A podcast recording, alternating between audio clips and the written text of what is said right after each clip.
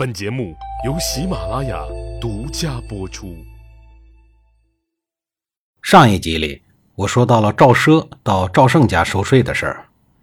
赵奢到赵胜家收税，他们家管事的狗腿子不仅不交税，反而态度很嚣张。那意思是说，你也不睁眼瞧一瞧，这是谁家？他们认为赵奢是一个普通的小官吏，吓唬吓唬，肯定就傻眼了。但是法律斗士赵奢马上细数了各种法律条文，普及完法律知识以后，他也不废话，当场执法。一次性杀掉了赵胜家九个狐假虎威的鹰犬，这个执法不可谓不严格。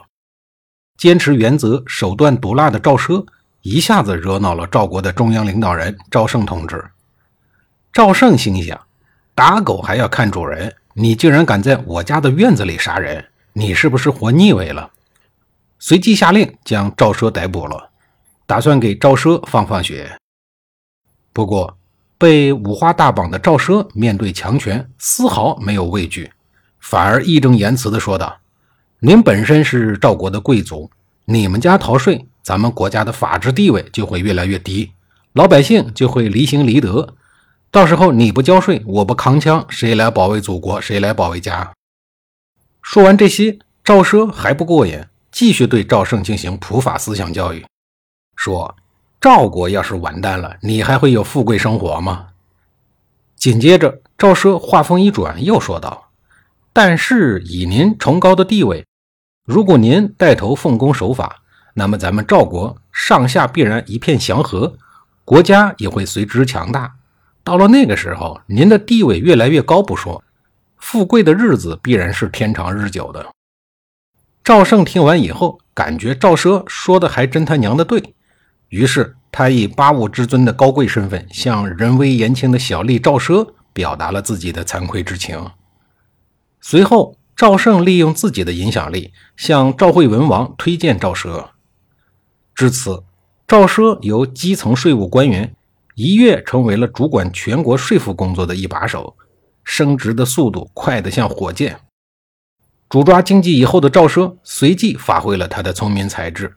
迅速在赵国完成了法制法规，重拳打击偷税漏税的违法行为，而国家的税赋因为公平合理且透明，说收多少就收多少，绝不多收一分。百姓们也开始逐渐富裕了起来，赵国的国库也是在赵奢的治理下一天一天的充实。在这里，我要多说一句题外话啊：像这种因为公正不阿而受到提拔的高端人才。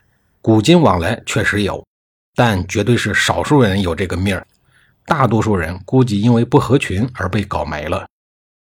赵奢自己是个人才，有能力有原则，但他这一辈子最牛的还是运气。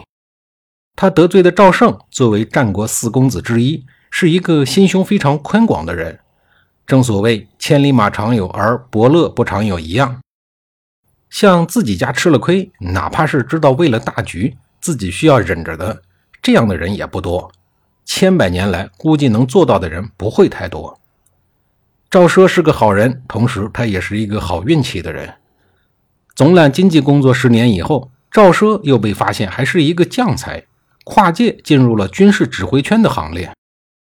第一次的军事行动，他就带兵攻取了齐国的麦丘。赵惠文王因为打了胜仗，又得到了城池，而大喜过望。也因为有这样一位下马能管农民、上马能管军人的复合型人才而感到高兴。在军界大佬廉颇都认为豫语地区救不了的时候，赵奢又使出了他的愣劲儿。他反驳道：“道路狭窄荆棘，双方就像在狭小的洞穴中碰头的两个老鼠，谁勇敢谁就能赢。”这也是“狭路相逢勇者胜”这句话的由来。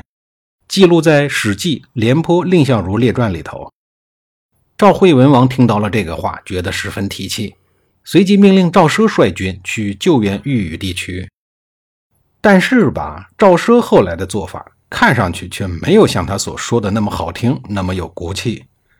从后来的表现看来，赵奢是把兵权给骗到手的，因为他根本就没有搞什么“狭路相逢勇者胜”的方案，而是另一套方案。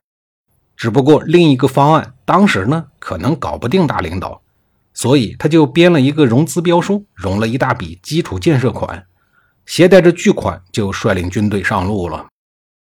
赵奢率军出了邯郸三十里就歇了，一步也不往前走。这个时候的秦军在围困豫语地区的同时，已经做了防止赵军出兵救援的准备。因此，秦国人发兵一直向东，直插武安，形成了犄角之势，打算牵制赵军的行动。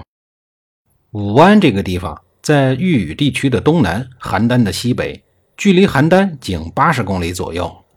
赵奢在歇了一阵子以后，开始搞事儿了，搞工程，在军中不断的加固营垒，在营区的周围还修建了很多很多的屏障，那个架势根本就不像是去救援。反而大有有本事你来打我的意思。在搞好了军中土建工程的同时，他还对所有的军中将领参谋说：“有人敢跟我提军事的人，一个字儿死。”命令下完以后，很快就等到了一个树立典型的。有一个人建议赵奢说：“咱们得赶紧火速去救援武安。”赵奢根本就没和他废话，立刻就把他杀了。就这样，赵军长。不对，应该是赵工头继续不出兵，继续加强军营周边的屏障建设工作。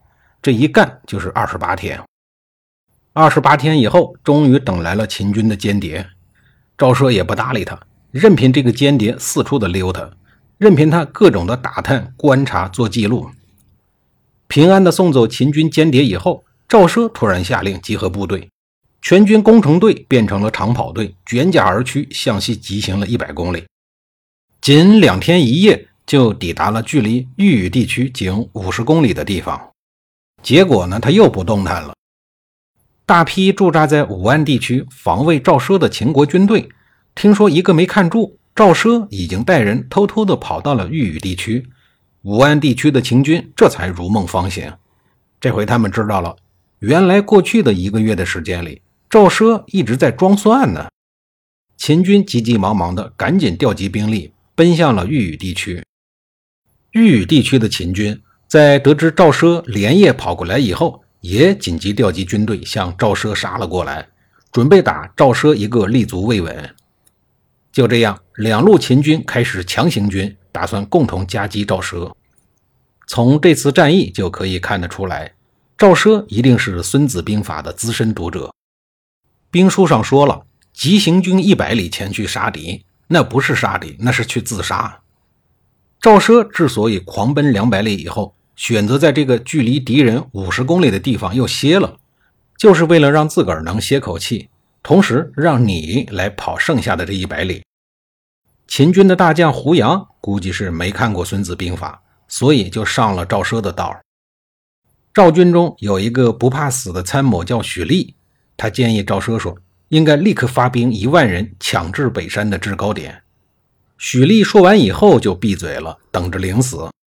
他早就做好了讨论军事就掉脑袋的想法。可万万没有想到的是，赵奢立刻就采纳了他的意见，同意拿下北山。许丽还不放心地问：“您什么时候杀我呀？”赵奢说：“少废话吧，你赶紧带兵干活去。”就这样，许丽带着人紧张有序地上了北山。秦军跑了一百里以后，上气不接下气的，也想争夺北山。可是这帮人一是太累了，二是上山的路也不好走，很多人在山底下连抱怨带拥挤的，乱成了一团。赵奢看准了机会，打了秦军一个立足未稳。歇够了的赵军这些日子可憋坏了，爆发出巨大的战斗力，再加上有利的地形，居高临下的攻打秦军，秦军顿时大败，四散奔逃。但是这帮人跑都跑不过已经休息够了的赵军，这一仗导致秦国的十万大军几乎全军覆没，豫语之围也随之解除了。